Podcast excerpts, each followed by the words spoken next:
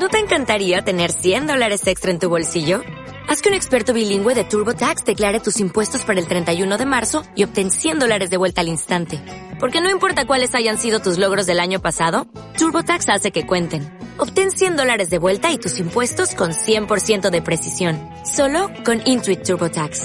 Debes declarar para el 31 de marzo. Crédito solo aplicable al costo de la presentación federal con TurboTax Full Service. Oferta sujeta a cambios o cancelación en cualquier momento.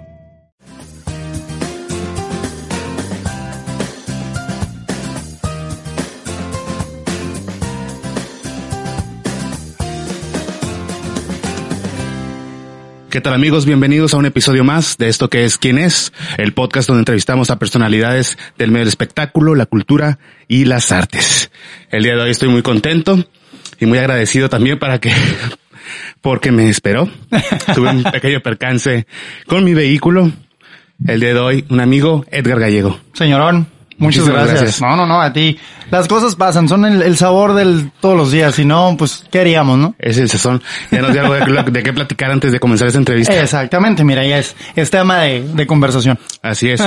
Edgar, pues, muchísimas gracias de nuevo por aceptar la invitación y por el interés, porque estuviste muy al pendiente de, de cuándo, pero los tiempos no, no se daban. Pero mira, ya, iniciamos ya el segundo mes del año a gusto, con trabajo, mucho trabajo, que es lo más importante, así que teníamos que estar aquí presentes, amigo, y al contrario, gracias a ti por considerarme. Edgar, eh, descríbeme con una sola palabra el medio tiempo del Super Bowl 2020. Espectacular. Sí estuvo espectacular. Sí me gustó. ¿Sí te gustó? sí, sí me gustó. Ambos, Shakira y, y Jennifer. Más J-Lo que Shakira, pero mi carta fuerte era Jennifer López. Yo sabía que ella iba a ser. Ella iba a ser el show.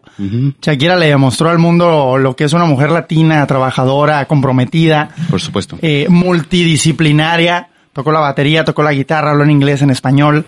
Se tiró al piso, hizo tribal. Y a Jennifer López ya estamos acostumbrados a verla así, ¿no? Pero y para terminar el tema, ¿qué te parecieron las, los invitados? En este caso, J Balvin y, y J Balvin, bien.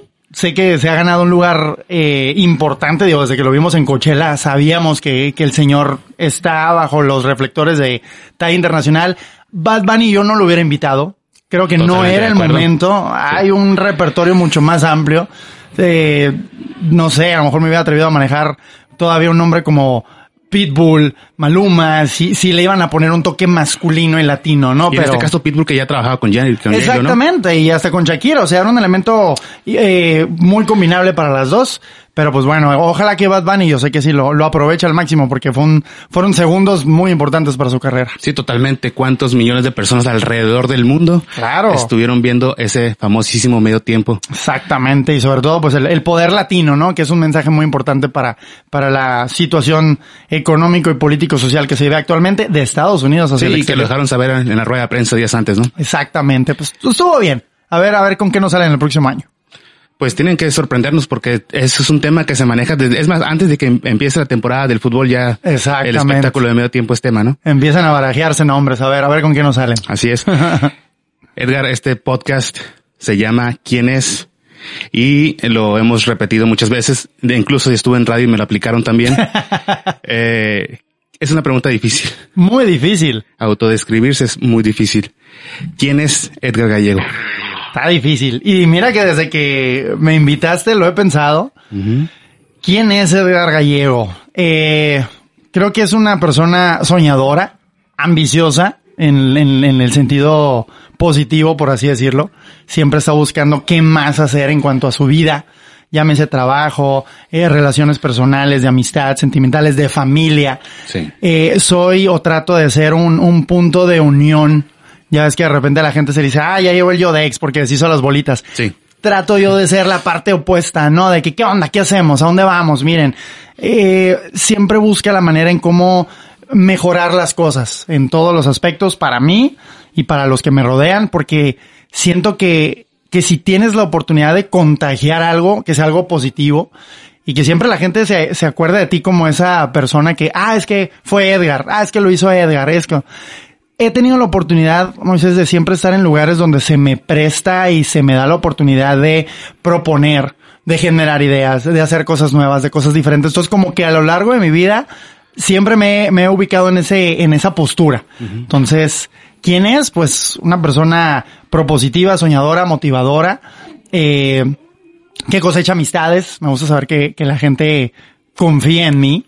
Y, y pues siempre busco un, un, paso adelante y ver qué cosas diferentes se pueden hacer. Afortunadamente se me ha dado la, la, oportunidad. Es muy importante esto que estás diciendo, dejar una huella en cada persona que conoces a, en el camino en tu vida, ¿no? Exacto, porque digo, al final del, del tiempo que se nos permite estar aquí, pues como dicen por ahí, ¿no? No, no, no llores porque terminó, sino sonríe porque pasó y acuérdate de todo lo padre, lo bonito, el, el momento en el que hicimos clic. Yo tengo una, una cualidad muy interesante y me lo dicen mis amigos. Me caías tan mal cuando te conocí. Ups. Me caías tan mal cuando te vi. Y digo, a la vuelta de la esquina, si la vida nos lo permite, el trabajo, lo que gustes y mandes, soy compadre de esas personas que me dicen, ay, me caías bien mal, entonces dan, denme chance, ¿no? Y, y sí, conózcanme primero. Exacto, y vean cómo puedo aportar a tu vida. Yo siempre me rodeo, Moisés, de gente que, que aporta a mi vida. Yo tengo mi lista de amigos, de contactos, de personas, de todo, y digo, esta persona me aporta, se queda. Le aporto a su vida, perfecto. Las personas que no aportan, pues andan ahí circulando, ¿no? Y, sí, y van, sí. a, van a fluir. Gravitando en mi vida, pero hasta ahí. Exactamente. Sé que existen, perfecto. Pero las que aportan y a las que le aporto, esas son las valiosas. Me encanta este punto de vista que tienes.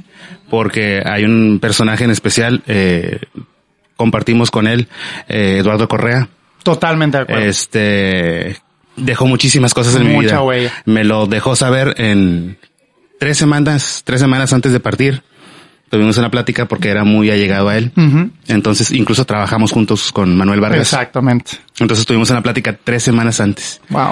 Eh, eh, sí. Y sin imaginarnos, ¿no? Y sin imaginar, exactamente es como la vida nos iba a cambiar el destino, Radical. ¿no? Exacto. Entonces, eso que estás diciendo, en algún momento por el que me sentí triste por esa partida. Claro. Entonces ahora, en, con tu punto de vista, me das otro panorama. Sí. De sí, ver sí, las sí. cosas. Entonces te voy a agradecer que estuvo conmigo. Efectivamente. Tanto tiempo, ¿no? Porque trabajé con él, pues prácticamente cinco años. creo. Fíjate, sí, y, y encuentras fotos, recuerdos, momentos, cosas positivas, otras a lo mejor no tanto, y, y ahí es donde se te ilumina la cara de saber qué pasó. Sí, exactamente. Hace algunas, que serán dos semanas, me encontré una nota que hicimos para su ex programa de televisión. Ok, De por qué los hombres aman a las cabronas. buenísimo, por supuesto. Entonces, lo publiqué, no me he animado a publicarlo en, en Facebook, lo publiqué porque fue un, fue un momento eh, muy chingón, lo puedo decir. Claro, sí, sí, sí. Este, recordarlo, pues, o sea, cómo, eh, cómo en su forma de trabajar y todo este rollo. Entonces, tu punto de vista me,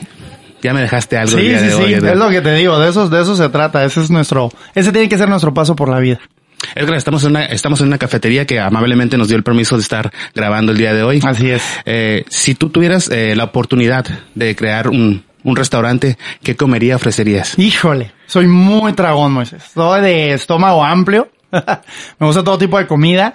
Yo creo que sería comida mexicana. Porque tiene la facilidad y la versatilidad de jugar con los sabores. Me gusta cocinar, no soy el mejor, de hambre no me muero, pero sí te cocino eh, pastas, tostadas, pollo y soy muy creativo. Soy, aprendí mucho de mi mamá de que pues no tenía ajo, pero le puse tomate. No tenía cebolla, pero le puse lo que encontré en el refrigerador. Y creo que la que es más eh, fácil de innovar es la mexicana. Si bien es cierto, pues tienes que guardar muy bien los sabores del consomé, Sí. de la salsita, los frijolitos, etcétera, pero creo que es la que te más te permite ampliar el menú variarle, incluso puedes hacer tus propias adaptaciones. Digo, perfectamente, en lugar de hacer una pasta con salsa de tomate, la hacemos con chile y cilantro y le ponemos nuestro toque. Entonces, yo creo que sería un, un muy buen catador de mi propio restaurante de comida mexicana y la podría promover bastante bien. Y, y precisamente esta mañana, esta mañana se me ocurrió esa pregunta porque estaba platicando con un señor, una plática extensa casi de una hora. y estábamos platicando precisamente de esto, de la comida mexicana y de su diversidad, que lo Exacto. puedes combinar con cualquier cosa siempre y cuando Todo. respetando lo esencial, ¿no? Efectivamente, que sepas y que te sepa comida mexicana. ¿Cuántas veces no, no vamos a un restaurante de comida mexicana en Estados Unidos, en otros países y a lo mejor el sabor por los ingredientes que no son 100% mexicanos, pero mientras mantengas ese ADN mexicano, adelante. Y además, este, bueno, después vamos a ir al tema, pero te vemos en las mañanas en la sección de, de, comida, ¿no? Muy en el programa matutino en el que estás, ¿no? Exactamente. Que el otro día le mando un saludo a mis compañeras porque de repente, pues ya sabes, ¿no? La figura femenina tienen que cuidar, todo el mundo entra en régimen alimenticio, yo no puedo comer gluten, yo no como verduras, yo no como frutas. Y dice el productor, con Edgar no tengo ningún problema porque sé perfectamente que a todo le va a entrar, pero me dice, a ustedes también, o sea, sí, claro. no, no, no las puedo estar filtrando, ay, ella no come gluten, pues yo no sé si ese platillo trae gluten. Y yo a todo le entro, ¿no? Al único que no le entro es a los chapulines que llevan a sus amigos de Oaxaca. Ah. Eso sí no. No, no, no, no. No. Ahí sí no, ahí no me metan camisa de once varas. Edgar, te vemos siempre de buen humor, pero tiene que haber alguna canción que digas, ah, me levanta el ánimo. Me prende. Que te prenda, exacto. Fíjate que me voy mucho a las canciones que evocan eh, momentos de mi de mi historia. Yo soy muy, este, me enciendo y hago clic y match. Esta canción la escuché en tal momento cuando iba a un viaje, cuando estaba en otra parte. Soy muy comercial. A mí lo que me pones en el top es lo que consumo, es lo que estoy escuchando. Eh, soy muy de estados de ánimo con la música. Entonces, tienes un soundtrack. Súper. O sea, mi, mi playlist, y nada más porque no he tenido tiempo, te lo juro, pero debo de hacer un playlist que se llame La vida de Edgar Gallego. E ir poniendo ahí las canciones que conforme avanza la moda, me van poniendo de buenas, me gusta, eh, me gusta saber de música. A lo mejor no te sé decir el año, la composición, etcétera, pero sé, te sé decir qué canción está sonando en la radio, qué, hay en Estados Unidos. Digo, finalmente vivimos en frontera a mí me gusta hacer mucho ese intercambio porque te abre el, el, conocimiento y el panorama. Entonces, a mí, desde música en inglés y en español, muy comercial, eso sí voy a reconocer, pero me gusta rodearme de gente que tiene gusto versátil y que me dice, ah, mira, ¿cuánto a que no has escuchado esta canción? Y digo, órale, está padre.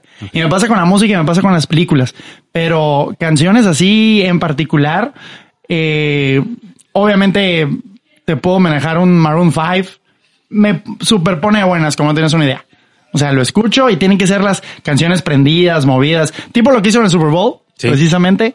Esas, esas, esas rolas son las que me ponen de buenas y me, me activan, ¿no? Yeah. películas, mencionaste películas. Eh, ¿Cuál es tu película favorita? ¿Cuáles son tus películas favoritas?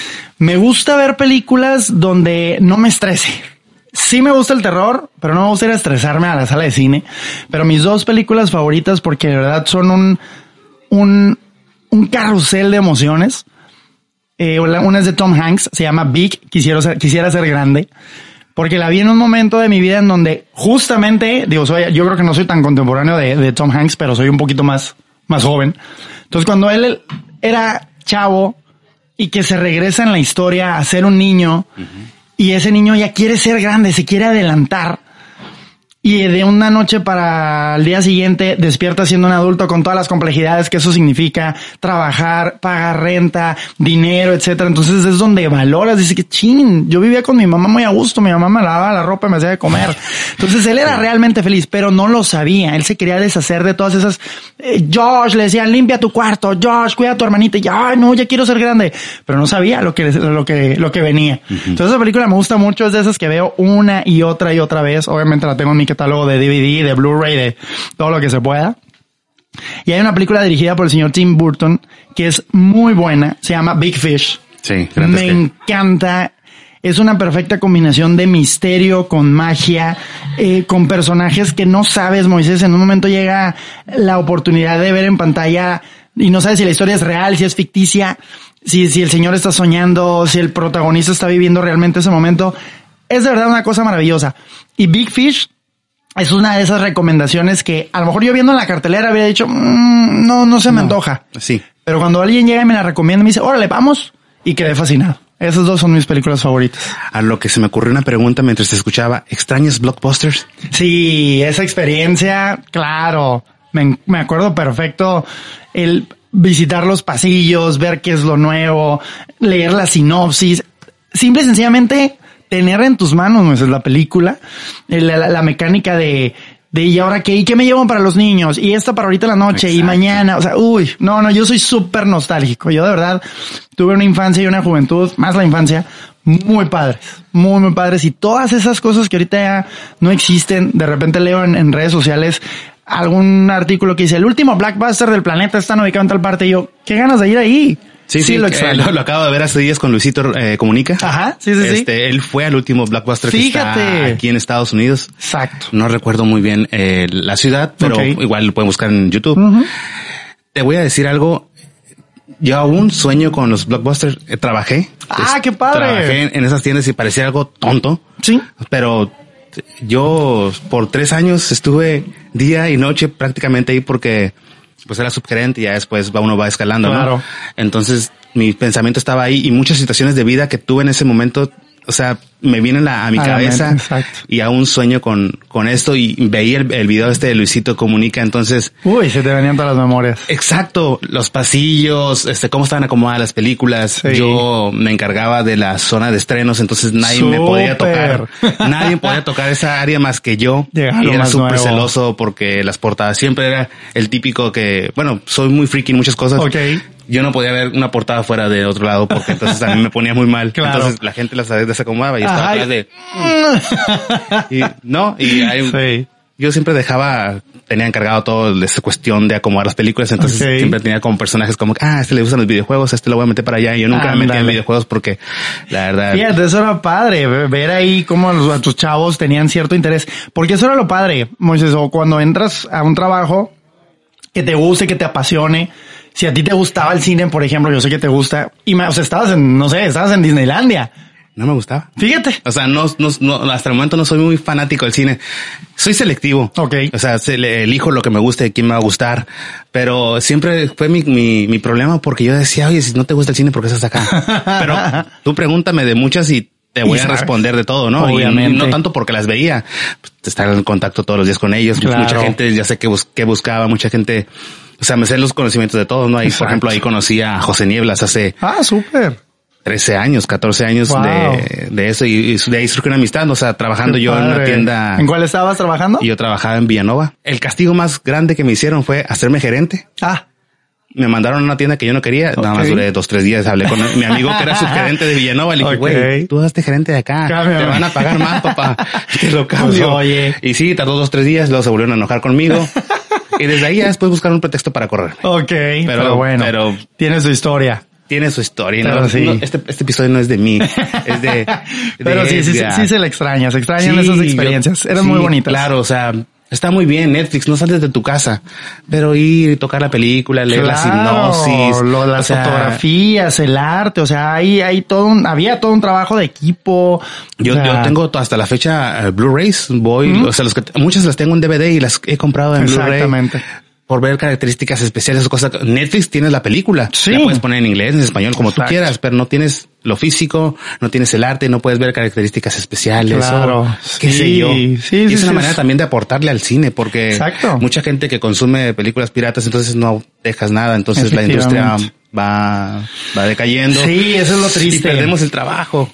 Bueno, tú que te dedicas a esta onda de los espectáculos, o sea, si no tienes de qué hablar de una película o algo así, entonces la chamba también disminuye. Claro, o sea, se va mermando. Aparte, yo creo que la experiencia de ir al cine, de estar con otras personas, me tocó algo muy, muy, muy interesante. Finalmente, cuando vas al cine y te rodeas de personas, o sea, hay una sala de 300 personas donde a lo mejor 100 están en la misma sala, significa que otras 100 personas, otras 99, tienen los mismos gustos que tú, piensan similar a ti, o sea, finalmente es un punto de encuentro. El año pasado con el, el aniversario de Friends, que es el top de mis series, o sea, yo puedo ver Friends, Friends es, es mi reflejo de vida, siempre tengo un capítulo para relacionarlo. Ajá. Hubo una edición en, en Cinemex de episodios en la sala de cine. Hubo un maratón de tres días. Entonces yo nada más alcancé a ir uno porque tenía mucho trabajo esos días, pero alcancé a ir a uno.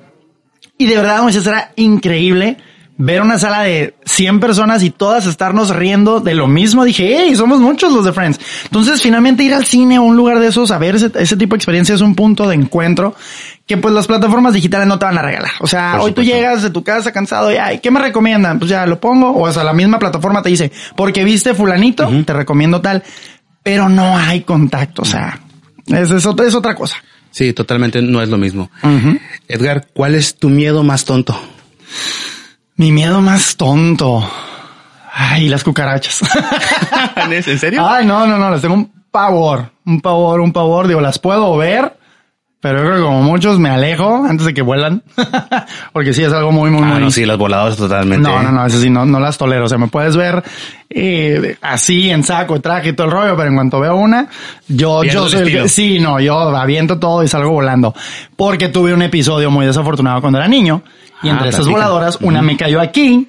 Uh. No la alcancé a sentir rápidamente y dije, pues, ¿qué es esto? Y, ay, traía uno y olvídate. Te o sea. recorrió toda la espalda. Sí, no, no, no, o sea, mira, no es ni, ni, ni contar la historia. Pero es un miedillo, digo, cualquier cosita, pero sí, sí me, me friqueo. Vamos a, a, a contrapartes. ¿Qué te hace feliz?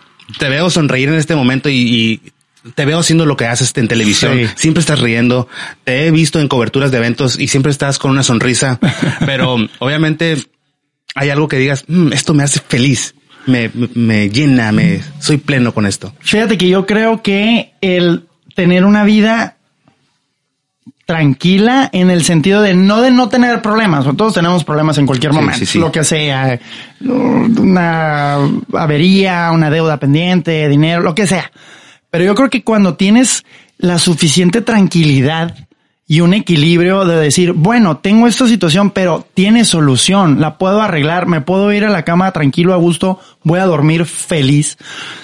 ¿Qué me hace feliz? Saber que los míos están bien, que son felices, que están contentos, que tienen salud. Eso me pone muy contento, me hace estar a gusto, tranquilo.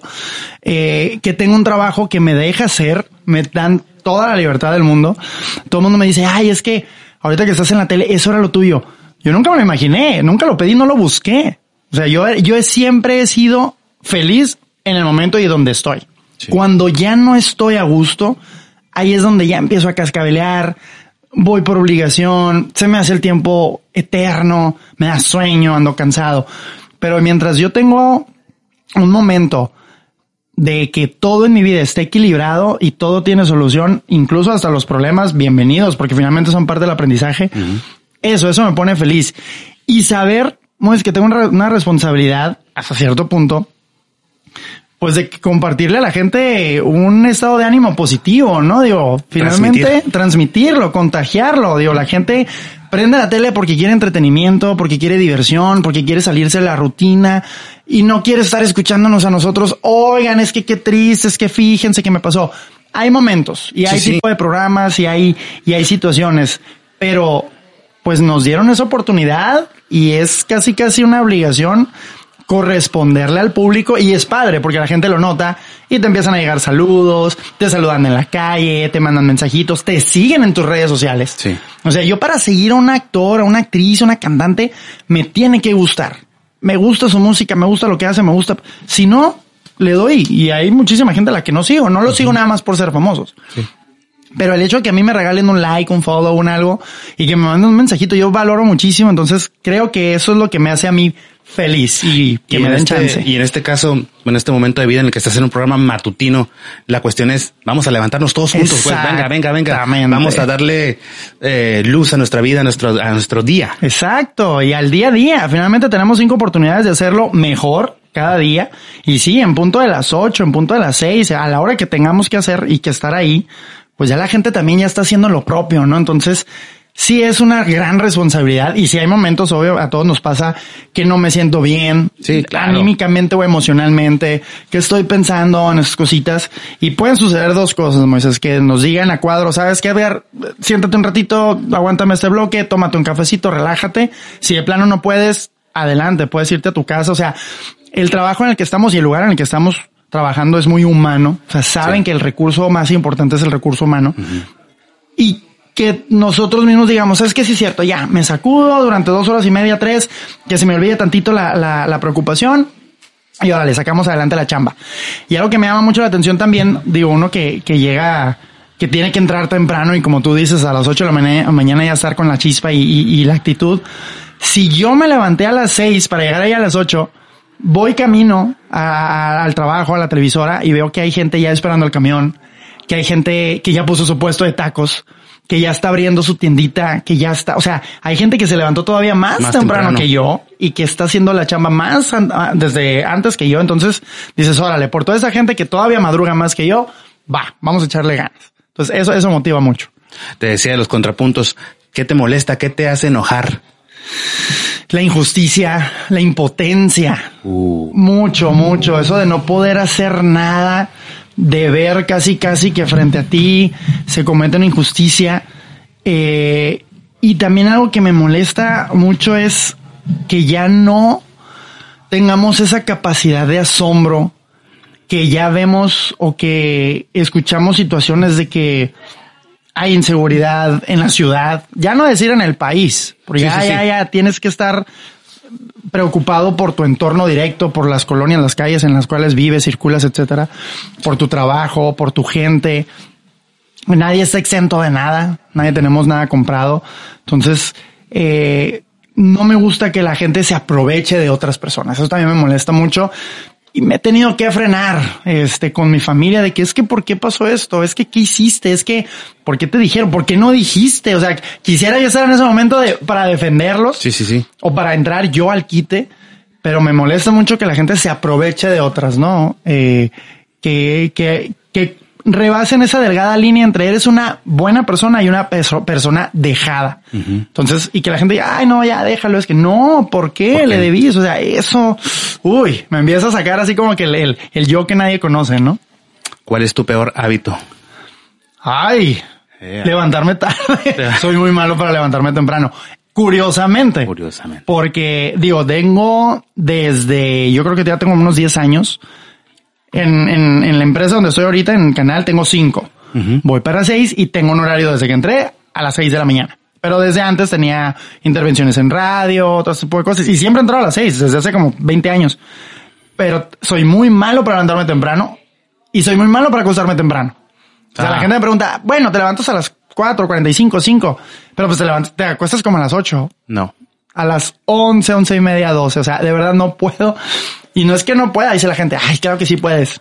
No, no, no, no, de verdad, por más que intento, necesito estar de verdad muy, muy cansado, que mi cabeza no aguante, que mi cuerpo no aguante, pero ese hábito, y te lo juro que todos los días digo, ya mañana sí me voy a levantar más temprano. Pero no. No puedo. Me levanto a la hora que tengo que levantarme, pero sí quisiera levantarme todavía más temprano o acostarme más temprano.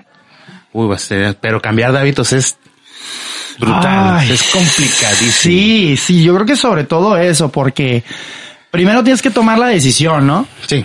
Y Primero. hacer todo lo posible por, pues, cum- cumplir con los nuevos hábitos. Poner a- ponerte a hacer ejercicio, mejor alimentación, salir a correr en las mañanas, eh, no sé, lavar tu carro, etcétera. Cosas así muy, muy mecánicas.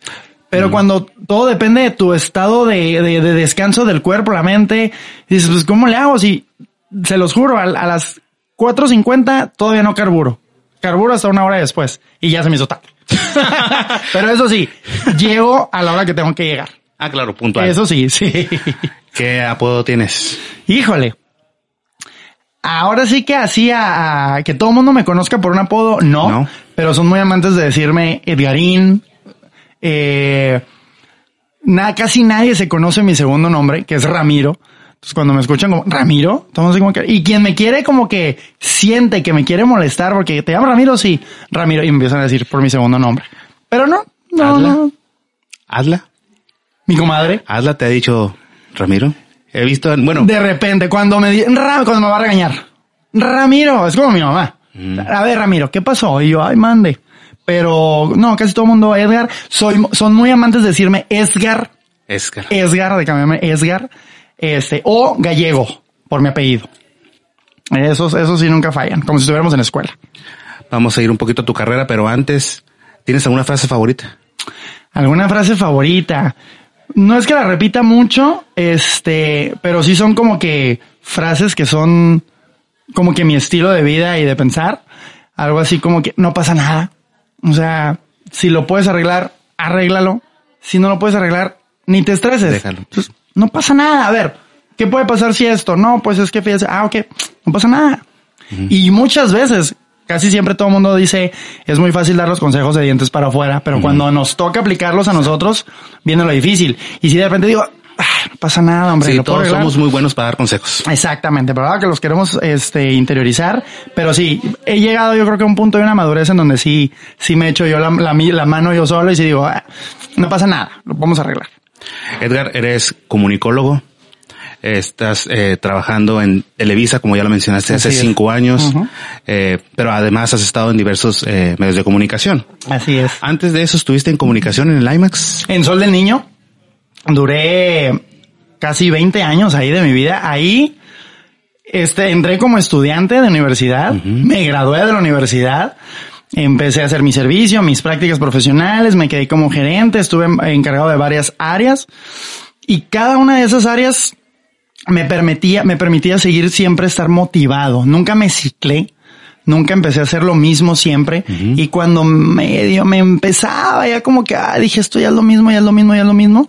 Surgió el IMAX. Entonces cambió radicalmente la forma de trabajar, las cosas que hicimos. Eh, nos tocó hacer historia en Mexicali, poner Sí. la primera sala IMAX y hasta ahorita se mantiene como tal me gusta el cine, me encanta el cine. Entonces imagínate empezar a trabajar con, oye Warner Brothers, mándame el póster de Harry Potter. No, o sea, para mí era fascinante. Empecé a conocer cosas muy importantes y muy padres del cine. Pero sí, trabajé ahí 20 años. Literalmente empecé como servicio social el primer fin de semana que abrió el museo. Y este, y terminé hace seis años de trabajar ahí. Fuiste Pilar. Fui Pilar. Eres Pilar. sí, me tocó literalmente sembrar semillas de zacate y cuidar que las palomas no se comieran las semillas del zacate para que naciera bonito y el ver jardín. que todavía está de pie Qué padre. y que camina, ¿no? Y que, y que paso por ahí, ah, mira, yo mandé imprimir ese letrero. El otro día, ah, el día del Super Bowl, nos reunimos un grupo de amigos que salimos de ahí, que nos seguimos viendo después de 20 años, y sal- sa- sale alguien con una taza que dice, gracias, felicidades, Sol del Niño. Le dije, a ver, ah, la- ah, esa taza yo la diseñé, yo la mandé a imprimir, y se me hace que hasta redacté el mensaje, sí, sí, yo lo redacté. O sea, Sí. me involucré en demasiadas cosas. Muy bien. ¿Y cómo das el paso a los medios de comunicación? ¿Cómo te comienzas a involucrar? Muy padre esa transición, Moisés, porque yo, otra de mis eh, frases, por así decirlo, en el momento adecuado, en el lugar adecuado. Siempre es algo así como cuando te toca, te toca. Si no, no, no lo forces, no te arrebates, no te estreses. Cuando termino la carrera de comunicación, antes de eso ya me habían hecho coordinador de comunicación, luego sube la jerar- jerarquía gerente, mercadotecnia, etcétera. Pero mi función especial siempre era estar en contacto con los medios. Sí. Entonces, siendo un lugar como el museo que ocupa mucha difusión, mucha vinculación, donde a veces había presupuesto para invertir, otras no tanto, siempre teníamos una, una relación muy estrecha con los medios. Entonces, a mí me mirabas en entrevistas en la radio, dando entrevistas para el periódico, en la televisión. No había tantos medios electrónicos, pero también ya, ya empezaban a hacer ahí sus pininos. Entonces yo tenía mi lista de, de medios de comunicación, pero pasó de ser una relación de trabajo a una relación casi, casi de amigos profesional, ¿no? Sí. Oye, Edgar, este, fíjate que necesitamos grabar unas cápsulas en el museo, este, ¿qué onda? ¿Nos da chance? Ay, claro que sí. Abrimos una, un vínculo muy padre. La, la Sí. comunidad, finalmente es un lugar para la comunidad y los medios trabajan para la comunidad. Entonces empecé a conocer a directores, reporteros, camarógrafos, editores, a todo mundo. Y cada que iba, sobre todo a la radio, dos, tres veces que terminaba una entrevista me decían, oye, tú deberías de estar en radio, tienes, tienes voz, tienes talento, tienes eh, actitud, Desenvolvimiento. desenvolvimiento, facilidad. Yo decía, pues sí, estaría padre. Pero nunca fue mi intención. Yo no estudié comunicaciones, más no me especialicé en medios. En la carrera salieran, eh, salíamos en aquel entonces de dos perfiles, o era medios o era organizacional. Yo tomé organizacional, sentía que en aquel entonces había más campo de trabajo. Pero pues ahora sí que la, la chamba me fue llevando, ¿no? Entonces conocí a toda la gente en medios y así empezó una relación que pues hasta ahora sí que hasta el momento no ha finalizado, pero que pasé de ser alguien externo a alguien de los medios de de comunicación, comunicación. que nunca me lo imaginé. Nunca. Muy bien. ¿Y cómo, cómo llegas a Televisa? También muy padre. Este, dentro de todo este recorrido, para no hacerte cuento muy largo, pues está interesante. Cuando termina Natalia Delgado su programa aquí en Mexicali, que yo le digo que siempre es mi madrina de los medios, me dice, ¿sabes qué, Edgar? Me voy a España. Fue cuando ella se- fue a estudiar España cocina. Sí. Pero me dice mi jefe que busque a alguien que se quede en mi lugar. El, por su programa duraba cuatro horas, era de lunes a viernes en las mañanas, de seis a diez de la mañana. Me dice, ¿qué onda? ¿Le entras? Yo conocía a su jefe porque éramos clientes y nos anunciábamos en la radio. Entonces dije, ¿sabes qué? Si yo pudiera, nada más pudiera, pudiera de seis a ocho, porque a las ocho y media tengo que estar en el museo. Ah, déjame ver. Bueno, total, se hicieron las cosas, dijo su jefe que sí. Una vez que se va a Natalia, pues entro yo a- al quite y ahí empezó mi, mi, mi incursión en la radio. Me quedé con un programa, cambiaron las estaciones, luego me hablaron para otro y así sucesivamente. Estando en la estación de radio, conozco a una señora que se llama Alma Quirós, que era clienta de Gustavo Camacho, de su Sí. estación de radio, de su programa de El Omelet Sensacional. Así es. Entonces, al paso de los años, me busca Alma y me dice, oye amigo, fíjate que voy a empezar, bueno, tengo un programa, ella pagaba un programa ahí en Televisa, se llama Estar Bien, se transmite un día a la semana, una hora, media hora, no recuerdo, y grabamos los domingos, son entrevistas, este, cosas de bienestar, salud y familia. Me dice, ¿qué onda? ¿Te gustaría entrarle a la, a la conducción? Me dice, no te pago. Pero ya sabes, ¿no? Sí, sí, claro. Pero, este, pues te va a ser muy famoso, me dice. Y yo, ah, está bien. Cuando graba los domingos, dije, bueno, los domingos no tengo nada que hacer. Me puedo ir involucrando. Me gustaba la, la, la idea. Nunca había conducido para televisión. Siempre había dado entrevistas. Entonces empiezo a grabar con Alma, todo el rollo. Alma entregaba los programas en Televisa y se los entregaba a, a aquel entonces al gerente de producción, que es Miguel Delgado. Entonces me acuerdo muy bien que un domingo me dice Alma, ¿sabes qué? Me dijo, ya Miguel te echó el ojo. Y ella me dijo, oye, este, Edgar, qué bien, qué bueno es para conducir. No me conocían en esa faceta. Sí. Siempre era yo el entrevistado. Me dijo, ay, no, ya sé, amigo, te va a robar. No, yo, de mí te acuerdas. Y a la vuelta de unos años, pues no fue tanto como que me robó, sino que me habla Miguel y me dice, oye, fíjate que tengo la intención de hacer un proyecto para televisión, un proyecto de sociedad, que vayas tú a las bodas, a los 15 años y entrevistes a la novia, al novio, el ambiente, que vayas con el grupo, muy de sociedad mexicalense. Sí, sí, sí. Finalmente él viene de Monterrey, traía la idea de otros proyectos. Entre él y el director de aquel entonces cambiaron mucho la manera de hacer televisión en Televisa. Sí. Le dije, ah, me dice, sabes que todavía el proyecto están haciendo. O sea, tú lo vas a redactar, te vas a encargar del logo. Ahorita no hay paga, pero este, pues una vez concretado el proyecto, Conforme vaya avanzando, ¿no? Exactamente, o sea, tú te encargas. Ah, adelante, me dijo, para que vayas viendo qué bodas y qué quinceañeras y que todo vas a ir a grabar. Va, hicimos un programa piloto y todo el rollo. Para esto yo ya no estaba en Sol del Niño. Porque pasó esto que te decía eh, Moisés, yo ya sentía que en, que en Sol del Niño ya no iba a llegar a donde más. O sea, alcancé mi, mi tope máximo de conocimiento, de desarrollarme, de ser más profesional. Ya no había para dónde más. O sea, es donde estaba y luego ser director. Y para ser director, la, No, la no. situación es más política, ¿no? Sí, claro. Entonces, seguir evolucionando, ¿no? Explorar otros caminos. Exacto. Y al tiempo que yo estaba ya terminando mi etapa en Sol del Niño, que te digo que pasó esto de ya estaba cansado, ya no estaba motivado, ya no, ya no hacía las cosas con ganas, se volvió algo muy mecánico. Empiezo a trabajar con Manuel Vargas, me habla para ser promotor de eventos, me convierto en sus relaciones públicas, eh, voy a la tele, ahora empiezo a promover obras de teatro, entonces empezaron a llegar conducciones por fuera, cosas que ya me llamaban más la atención Sí. que estar ahí encerrado en oficina. Entonces dije, creo que ya es buen momento de hacer el brinco. No me voy con nada concreto, pero empiezo a hacer cositas por fuera. Entonces me habla Miguel, me empiezo a, a involucrar en Televisa y justo cuando estoy haciendo este proyecto, se va Alex Lorenzo, que era el encargado de espectáculos en aquel entonces. Sí, sí, Él recuerdo. estaba en Noticias, en, en, en Notivisa, en aquel entonces, tenía ciertas participaciones en Hola Mexicali y era el reportero de espectáculos. Entonces, cuando él está ahí, se va a la Ciudad de México y antes que cualquier cosa me habla Miguel y me dice, oye, ya se va Alex, se va terminando el año y antes de buscar a alguien más, pues te quiero ofrecer a ti la oportunidad. ¿Qué onda? ¿Le entras a espectáculos en enero? Todavía no terminaba de preguntarme. Yo le decía, claro que sí. Sí, por o sea, supuesto. Yo ya había visto ese mundo, ya lo había, eh, ya, Ya había experimentado, ya estaba ahí. O sea, y la verdad para mí decir que trabajaba en Televisa era algo muy reconfortante. O sea, finalmente para, para alguien que, que estudió comunicación, que le gustan los medios, que sabe todo lo que sucede alrededor y la magia de la televisión, de la radio, etcétera, me dices, wow, o sea, me están hablando a mí. No tengo que venir a buscarlo. Dije, Miguel, claro que sí.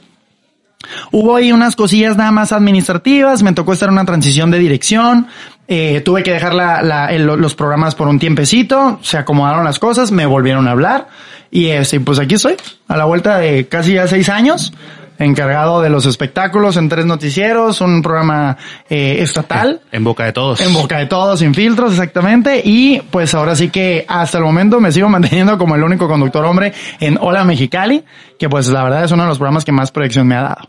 Totalmente. En la mañana pues los programas de revista, aquí en México somos muy consumidores de los programas de, de revista. Exactamente, es una fórmula muy padre, muy versátil, o sea, puedo estar ahorita cocinando, después del corte voy a hacer una entrevista médica, eh, en el siguiente avance estoy dando espectáculos, que es mi área eh, de espe- especialidad, más al ratito estoy haciendo zumba, al ratito estoy haciendo ejercicios, más al ratito me mandan a la calle a entrevistar a una escuela, a un eh, paradero de camiones, o sea, y sabes, este programa te da mucho conocimiento, ¿no? Porque como dices, entrevisto a un doctor, entrevisto a diversos eh, personajes en diversas áreas, entonces eso te va Exacto. aportando, todos los días te deja algo, supongo. Todos los días. Es un aprender a aprender. O sea, te informas, conoces, aprendes y aplicas sus aprendizajes. Y como dices, tienes una gran responsabilidad siendo el único varón Sí. conductor, porque está Yaneola, está Ujú. Anabel Benítez. y Carla. Este Carlitos Zuna, que acaba de, de terminar su ciclo ahí en Televisa. Ah, bueno, no sabía, perdón. Acaba, acaba, de- el viernes acaba de despedir. Y ese, pero me tocó la oportunidad y algo bien padre, Moisés, porque Carla, por ejemplo, y Yanira incluso, pues ellas eran las que me entrevistaban cuando yo iba al sol del niño. Entonces, a la vuelta de unos años, sentarme en el mismo sillón que ellas, o cocinar en la misma cocina que ellas, pero ya como conductor, jamás me lo hubiera imaginado. Hoy se me pasó Maricel. Maricel Álvarez que Soto, mi buena está, consentida. que también está invitada. también está en noticias. a- invitada a participar también aquí Ah, en mira. esta temporada de quién es. Anabel, Anabel Benítez, pues ya Ya estuvo, estuvo en la temporada 2, Sí, en la temporada exactamente. 2 de esto. Fíjate. De este podcast ahora. la oportunidad de conducir con esas, con esas damas y yo soy el que las cuida. Yo Sí. soy el que las anda ahí, a ver, eh, que te- ¿cómo que te llevo un besito? ¿Y quién es? Y a ver, señora, aquí está yo. O sea, es muy padre. Y la verdad. Es el filtro. Es el filtro de los Exactamente. Primero voy yo. No, Sí. yo voy. Yo, yo soy el que las cuida, pero pues finalmente así, así ha funcionado la fórmula. Este, si en algún momento dado, digo, finalmente el último hombre que estuvo ahí junto conmigo fue Paco Rodríguez. Con la larga trayectoria, trayectoria, perdón. en- Exactamente, o sea, todo un, señor de la conducción que por intereses personales pues creció, avanzó y se fue a, a hacer otros proyectos. Pero cuando me dijeron, "Ah, Edgar, te quedas tú. No, no es que subas a la categoría de Paco porque no eres padre de familia. Paco pues tiene Sí, dos sí. niñas, está casado, etcétera. Pero subes a la aporta categoría. otro conocimiento al programa. Exactamente. Entonces yo soy el, el, el, el chavorruco que va a los conciertos y todavía echa fiesta y todo el rollo. Y ese es, no es un papel, pero sí tenemos cada quien un rol dentro del programa Sí, totalmente. que va acorde a su personalidad, ¿no? Decías que eres el chavo ruco que va a los conciertos, a los eventos, Sí. a las obras de teatro. A los. Porque aparte es tu trabajo, ¿no? Exactamente. Eh, ¿Cuál es el personaje eh, más difícil de entrevistar? Mira, Siempre hay alguien. siempre. Y a lo mejor también te ha tocado a ti convivir. Finalmente es, me toca ir con las obras de teatro, con los conciertos, etcétera. Personajes difíciles en el sentido de que a lo mejor en ese momento no llevan el mood de contestar una eso, entrevista. estoy totalmente ¿no? de acuerdo. Ya están cansados, acaban de dar concierto, van a dar concierto, como gusten, pero difícil una entrevista con Pepe Aguilar. No, no, no, no, no le buscábamos la manera de, de que, de que fuera, de que soltara un poquito más de carnita. Tú sabes que cuando una entrevista empieza en sí, no, no sé, ay, dices, bueno, Ya, se cerró. exactamente, no me voy a tardar aquí mucho. Eh, entrevistas difíciles y no por mí, sino por, Pasa mucho con Yuridia, ¿no? Esta cuestión de cerrarse. Sí, Y muchas veces exactamente. incluso, ¿sabes que No quiero no atenderme. atiende. Exacto. Que afortunadamente la única vez que me ha tocado entrevistarla aquí en Mexicali se portó muy bien, muy, muy bien. Eh, una entrevista difícil, Jimena Sariñana. Y no tanto conmigo, pero sí era una, una rueda de prensa abierta en Fiestas del Sol. Entonces, te arriesgas a que alguien le haga una pregunta que no le agrade. Que se molesta. Y se cae la rueda de prensa. No, yo no vengo a hablar de eso, ta, ta, ta. Entonces, Jimena ya casi nos contesta las preguntas, este, levantándose. Eh, de las más así difíciles porque dices, ay, pues no, no me va a servir mucho, ¿no? Pero yo creo que casi todas en general han sido, han sido buenas. Eh, Jesús Ochoa, muy difícil también. Este, sí también es, pues digo, es un señorón de la actuación finalmente. Eh, aquí en, en, en teatro vino a, a Mexicali y Jesús, señor Jesús Ochoa, tú llegas y, y- y nos ponemos en el lugar del, del, del actor, ¿no? De la celebridad. Tú vas todo contento, híjole, Jesús Ochoa, lo voy a entrevistar, me voy a tomar una foto, este, vas con, tienes que ir obviamente con toda la actitud y con toda la información, Sí, sí. pero para el señor Jesús Ochoa, pues lo que tú llevas, las preguntas, etcétera, a lo mejor ya se las han preguntado muchas veces, este, está Es cansado de la hora, es- ellos. exactamente, Están cansados que- del viaje, de que ya vinieron de Tijuana. Exacto, carretera, no he dormido, no Sí. comido, etcétera. Entonces nosotros también tenemos que entender esa parte. Ahorita, entre la relación entre el medio y el espectáculo y el artista, está, híjole, la tratamos con pincitas. Sí. Porque tenemos que encontrar un equilibrio, Moisés, entre que, sí es cierto, el artista pues se debe a su público y, y debe de dar entrevistas, etcétera, pero pues también es un ser humano, también son mamás, también son papás que están cansados, que, que están agobiados, que los da la cabeza, que los da la garganta, etcétera. Entonces, pues hay que encontrar un punto de equilibrio entre las necesidades de los dos, ¿no? Sí, claro. La verdad, pero sí, entrevistas así difíciles, yo creo que esas nada más. Tres. El resto han sido una experiencia genial. Desde las chicas de Pandora, Yuri, este, Oye, te envidio, entrevistaste a Juanes. Juanes, un señorón, híjole, o sea, en un soundcheck, un, un, un, un- al aire libre, este, no, que no. por cierto se estaba muriendo de calor y ese día estaba el clima. Derritiéndose. Ese Ah, clima fue genial. benevolente ese día. Sí, Tuvo o sea, por no- suerte que había ventecito, no estaba tan húmedo. Sí, no parecía, O creo que fue agosto, no sé, no sé qué, pero era junio, un mes de, julio. ajá, era un mes de calor y estaba Location. corriendo al aire. Estuvo, ese, ese concierto estuvo genial y Juanes se la rifó. Esa fue una de mis notas que he tenido la oportunidad de subir a nivel nacional. Sí, la pasamos a, a Cuéntamelo Ya, eh, la Oye, mandamos nada al más dio feed. dos entrevistas aquí en Mexicali, ¿no? O sea, Exactamente, la mía. y la crónica. Exactamente. Entonces, esas cosas dices, wow, qué padre. Es lo que, lo que, lo mejor que me ha pasado. Muy bien, Edgar, ya estamos eh, por concluir esta entrevista. Quiero preguntarte, ¿cuál es la prenda más ridícula que tienes? Un mameluco. ¿En Un mameluco de Disney. Oye, Pero bueno, como me encanta Disney, pasa algo, no me la voy a poner aquí en México. Me la puedo poner en el programa y creo que ya me la puse en el programa porque generas el ambiente, Sí, no sí. todas van igual, un mameluco, era un día de pijamas no, esta última Navidad. Pero es un mameluco que compramos para irnos a Disney en mameluco. Porque allá sí la gente se Sí, puede sí. ir sí, disfrazada, en shorts, en pijamas, en lo que gustes y mandes, en chanclas, lo que sea. Pero lo, lo que más ahorita ridículamente tengo en mi guardarropa es un, es un mameluco de Disney. No soy mucho de disfraces, no soy mucho de ir a fiestas de disfraces en Halloween, etcétera. Muchos disfraces que me he puesto en el programa, a veces son en contra de mi voluntario.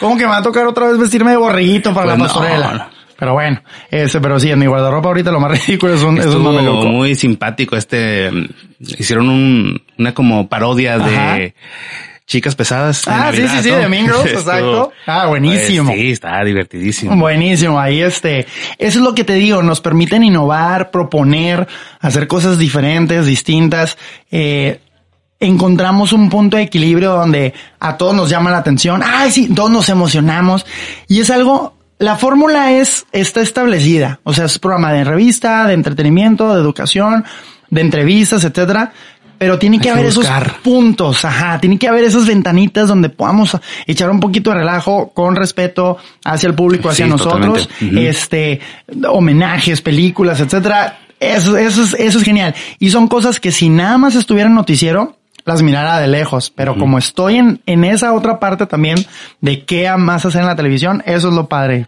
Y agarramos muy buena cura. Hay que hacer cositas que otras, eh, bueno, la competencia no hace. Uno no se Innovar, anima, ¿no? ha hecho, no quiere, lo que guste y mandes. Si te dan la oportunidad, Adelante. adelante. ¿no? Y ahorita yo creo que también los, los tiempos lo exigen, pues lo vemos a nivel nacional, lo vemos en Estados Unidos. Si lo podemos hacer nosotros, pues qué mejor. Qué mejor. Vivimos en Mexicali, una ciudad sumamente calurosa. ¿Qué es lo más refrescante en un día caluroso de verano? A ir a la alberca. Ir a la alberca. Sí, yo disfruto cuando es una... No sé nadar, muy importante, pero sí me puedo ir a aventar mi chapuzón, si ando, me puedo ir a entrenar, a hacer un poquito de ejercicio, a correr y todo el rollo, pensando en, ahorita que termine me voy a echar un chapuzón en la alberca. en. Sí, uy, como no te idea, me desconecto, no, obviamente no puedo atender el celular y me programo. Yo soy muy de, de, de, de tiempecitos. Son las seis, ok, tengo de aquí a las 6.45 para estar en la alberca. Perfecto, 45 minutos para mí a gusto, lo disfruto, pero sí, no me gusta el calor y solamente lo extraño para poderme meter a la alberca, si no, no. Yo to- comparto totalmente, odio el verano, pero No, aquí no, nos no. tocó vivir. ¿Qué te divierte hacer en un día frío de invierno? Ay, en un día frío de invierno soy muy hogareño, muy hogareño. Disfruto, como tienes una idea, eh, me gusta mucho el frío. Ni modo, prefiero andar como esquimal o como tamalito abrigado y todo el rollo. Pero soy muy de estar en casa un rato, con la ventana abierta, este, viendo que esté nubladito, a gusto viendo la tele, soy muy de televisión. Y no tanto de plataforma, sino de televisión abierta o local o, o de cable de Estados Unidos Oye, o algo. además trabajas en televisión, tienes que consumir bastante televisión y más abierta, que es más comercial para poder eh, pensar qué más poder hacer. Exactamente. Ese, ese es mi mejor ejercicio, es lo que siempre hago. Eh, me gusta mucho salir también. O sea, por ejemplo, ayer, para que se ubiquen cuando hicimos esta entrevista, tuvimos un fin de semana caluroso del Super Bowl. Sí. Luego un, un lunes donde nubladito, un martes de un friazo. Así me gustan los días que, que son diferentes, que está haciendo mucho aire o que llueve. Me encantan los días lluviosos. Entonces, soy muy de estar en casa o si puedo ir. Ayer estaba pensando de que, hmm, y si vamos a la rumorosa a comer. Soy de esos de que, vámonos. Sí. ¿Qué onda? Entonces, eh, para eso me gusta el, el- el frío y creo que en el invierno se presta más para hacer cositas diferentes que en el verano, ¿no? Sí, pero el verano aquí no te lo permite. No, y aparte no quieres ni salir o sales hasta que ya bajó el sol o si no hay refrigeración, etcétera. Entonces aprovecho esos lugares y esas cosas que puedes hacer al aire libre. Sí, totalmente. Dos preguntas más y nos vamos. y nos Ah, vamos. Está, está bueno esto. Apenas me estaba aprendiendo. No, no, Sí. pero por cuestión de tiempo, ¿verdad? Ah, tengo te que respetar tus tiempos. Ajá. ¿Qué esperas lograr en tu vida profesional? Seguir creciendo. Seguir creciendo, seguir aprendiendo sobre todo. No me gusta estancarme.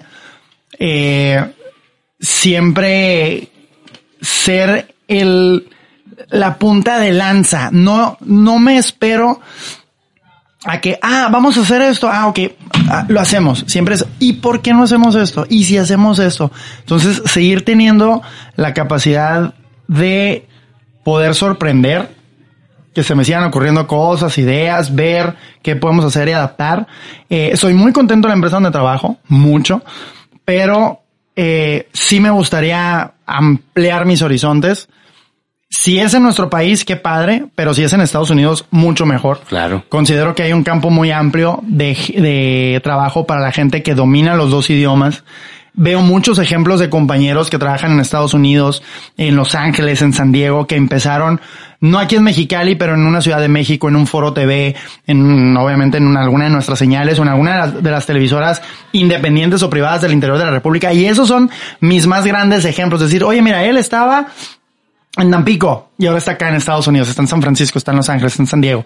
Eh, geográficamente, pues se me beneficia, por así decirlo, el proyecto en boca de todos, que también soy muy, muy afortunado de ser de los pocos conductores, creo que nada más lo somos Maricel y yo, que estamos al aire en todo el estado. Así. Y con eso abarcamos el sur de California, que es igual a San Diego. Me pasaron dos cosas muy padres. Una vez en SeaWorld grabando una cápsula de aquel lado yo no espero que la gente me reconozca, me reconozcan aquí en el Valle Imperial, ¿no? sí. Haciendo el súper en la gasolinera o algo, porque obviamente pues es gente que circula. Pero estando, estando en San Diego y que la gente me diga, tú eres el de Mexicali, ¿verdad? Eres el que sale en la pantalla acá en Boca de Todos o en Noticias Espectáculos como antes. Padrísimo. Me pasó en Nueva York a la salida de una obra de teatro. Estábamos viendo El Rey León. Salimos, fue en la víspera del, del 2019. Salimos, está un póster del Rey León. Entonces allá ya sabes que vas a escuchar hablar a gente de todo tipo de idiomas, ¿no? Sí, de cualquier sí, parte sí. del mundo. Entonces nos estamos tomando una foto, nos oyen hablar español. Entonces la pareja que estaba atrás de nosotros dice, oye, nos, nos toman una foto. Sí, ah, creo que sí. Les toma la foto y se me queda el muchacho y me dice, tú sales en la tele, ¿verdad? Tú eres de Tijuana, San Diego, Mexicali. Y yo, no es cierto, nada, es que nosotros vivimos en San Diego, de allá venimos. Dije, wow, qué curada. O sea, es lo que te digo, en el momento justo en el lugar adecuado. Entonces, esa proyección que a mí me da estar en el lugar en el que estoy, creo que me puede ayudar a tomar la decisión un día y decir, ¿saben qué? Pues me voy. Me voy a Estados Unidos, hago lo que tenga que hacer en cuanto a papeles se refiera. Tengo familia, tengo amigos, me gusta hablar inglés, sé que lo puedo perfeccionar. Entonces, creo que en cuanto a la vida profesional, eso me gustaría mucho a corto plazo. Ya tengo cinco años aquí, entonces yo creo que sí, ya eh, puede ser un, buen momento de madurez y de dar el brinco. México, todo el mundo me pregunta, ay, te vas a ir a México como todo el mundo, allá a cubrir a la Ciudad de México. No soy negado, si algún día me llega un proyecto, adelante, claro que lo acepto, pero yo ir a buscar algo en particular a la Ciudad de México No. no se me antoja. Lo buscarías en Estados Unidos. Lo buscaré en Estados Unidos, exactamente. En Estados Unidos sí llegaría a tocar puertas, a dejar currículums, a entregar demos, a mandar correos, etcétera. Acá sí. No sé, te digo, siento que tengo más que aportar en Estados Unidos que en Claro. México. En México hay mucho, mucha gente de espectáculos. Eh, Si me voy tan solo a Televisa San Ángel, es un edificio lleno de gente que trabaja para lo mismo que yo hago. Entonces, pues allá la competencia está, está fuerte. Sí, y hay sí. mucha gente que ya tiene más tiempo buscando esa oportunidad. Esa oportunidad, Entonces creo que en Estados Unidos se fijan más en, mira, habla español, conoce la cultura mexicana, eh, la redacción, etcétera. Creo que tengo más aciertos Y para habla mí. inglés, entonces. Que mejor, ¿no? Perfecto. Edgar, para irnos, ¿qué prefieres? ¿Caminar desnudo por Mexicali Ajá. o saber o que la gente sepa qué estás pensando? Santo Dios. Mm, Imagínate tú en la cachanilla desnudo, un domingo, donde está todo Mexicali ahí. no, no, no. O, No, o pues- verte pasar caminando normal como estás ahorita vestido y que yo sepa qué estás pensando. A ver. Ay, Dios. Este. Nah, que sepas que estoy pensando. Prefiero. Son buenos, digo, finalmente son buenos pensamientos, no pasa nada. Y aparte creo que los pensamientos los puedes controlar un poquito más. Este, no, desnudo por Mexicali, en que pleno calor, no, imagínate. Ya no Pero aguanto. calor no importa, en el invierno. Ajá, exactamente, ¿no? Todo, todo es muy chiquito. Exactamente, no, este, prefiero controlar mis pensamientos y, y saber que, que, que, que sepan que estoy pensando. Muy bien. No pasa nada. Muchísimas gracias por tu tiempo, No, que es sumamente valioso. Ustedes. Eh, te admiro. Gracias. Hemos igualmente. compartido en algunos momentos, en algunos eventos. Yo me excluyo, no trato de involucrarme tanto. Se lo decía a Pati García, que Ah, yo trato más o menos de, estar allá abajo, donde no... No hay tanta luz. Sí, no hay tanta luz. Que de repente es bueno, es bueno Sí, y sí, también sí. son momentos. ¿no? Este, la gente cree que, que uno llega a una fiesta y es el alma y que, que- que quieres darte a notar.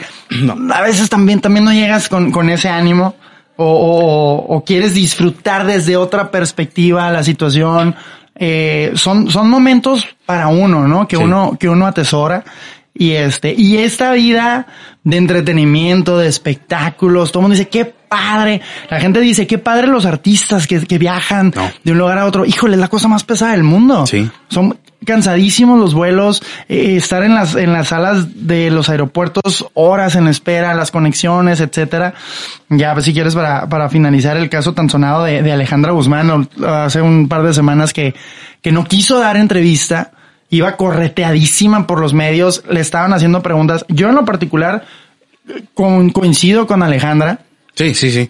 Y compañeros míos me decían, no, Oye. es que eso se debe, es que los reporteros, claro, pero estás en el aeropuerto, a nosotros nos pasa, chin, me van a cerrar el vuelo, córrele. Yo venía de una operación, ¿no? Venía de una operación, Qué ánimos exactamente. de estar tratando con, oye, espérate después de una entrevista, un comunicado o algo. Exacto. En esta cuestión que era médica, ¿no? O sea, más que nada. Claro, ya, ya, ya, ya los, los, los tiempos de preguntarle por Fea Sofía, el tema ya está muy desgastado, no hay absolutamente nada nuevo. Entonces, y uno sabe que una entrevista en un aeropuerto o un reportero en un aeropuerto es ir a ver a quién te encuentras. Sí, sí, sí. Más en la Ciudad de México, porque ahí hay vuelos de todos los días a cualquier parte del mundo y te puedes encontrar a cualquier gente famosa de todas partes. Sí. Pero yo digo, oye, es, es, es su momento, ¿no? Si no quiere contestar, que no conteste, va cansada, trae una herida, va, va correteada, entonces, pues son momentos, ¿no? Hay veces que no, no andamos de Y- ganas. Y me parece que en este momento sí sea, discúlpeme, no, o sea, discúlpeme, no, está bien. Cuando de plano se pasa, no hice un comentario, entonces está bien, pero oye, discúlpame y todos los conocimientos, o sea, me imagino que tú como reportero en este caso de espectáculos, este, ya con, con muchas bases, con mucho conocimiento, oye, discúlpame, ok, saqué mi nota, no quiso dar entrevista y está y ahí bien, está, ¿no? respeto. Exactamente. Entonces, sí, sí son momentos y a todos nos pasa, no porque ellos sean famosos, no porque se deban a su público, si es cierto, pero Son pues no dejan de ser personas. Entonces a todos nos, nos llega ese momento de, no, yo quiero estar más tranquis, ya mañana me aventaré mi, mi, mi fiesta, mi reventón, etcétera, pero hoy no, entonces se vale. Finalmente son, son etapas de la vida que hay que disfrutarlas, o sea, todo. La correteada, lo, lo, lo, el tirar party, el, el sentarte a disfrutar de un libro, de un cafecito, de algo, o sea, son tus momentos y esos pues nadie te los puede quitar, Muy bien. ¿no? Comparto gran parte de tu pensamiento. Muchas gracias. De eso, de eso, eso es lo que te digo y te decía al principio de la, de la y me voy entrevista. con más conocimiento del que llegué a esta entrevista. Muchas gracias, amigo. Edgar, muchísimas gracias No, no, de, no, de contrario. nuevo por tu tiempo, por haberme esperado. La cuestión mecánica, pues no, no pude Mira, controlarla. ves, ya, ya estábamos aquí, ya. Muy ya bien. no, no pasaba nada, no, pero al contrario, gracias a ti por, por tomarme en consideración. por pensar en mí y así pues ojalá que, que esta entrevista les guste. Que siempre lo he dicho, ¿no? Ya para finalizar, eh, para ser breve, cuando le platiqué a Beto Mesa, que lo conoces, dije voy a hacer quién es, lo voy a regresar seis capítulos. Ok. Estabas dentro de esos seis Ah, personajes invitados para esta temporada. No, pues muchas gracias, un honor y ahí Que- estaremos que pendientes. Afortunadamente creció, ¿no? Y va unos dos mesecitos más y ya estamos por concluir. No, esto. y vas a ver, vas a ver. Después, Es- hay, hay es mucho. complicado, es complicado. Claro, y sí, sí, sí, sí, es lo que la, gente no se imagina. Pero es precisamente lo que circula y sucede alrededor de la magia de, de ese tipo de cosas, ¿no? Sí, claro. Está padre. Vamos a generar un poquito de contenido un ratito más. Ándale, me parece muy bien. Mientras seguiré viendo cómo grabas spots y lo haces bastante bien. Oh. no quería llegar a eso. Esa es Oh, la amigo. parte que no me gusta ser reconocido. Pasa nada, no, es, es padre, es padre, es bueno. Aparte lo haces muy bien, así que, eso sígale. Eh, Creo que ya me estoy considerando tu amigo para que me digas eso. Ah, no, no, no, adelante. Hay que reconocerlo, amigo. Muchas Muchas gracias. No, gracias a ti. Ahí estamos. Vámonos. Thank you.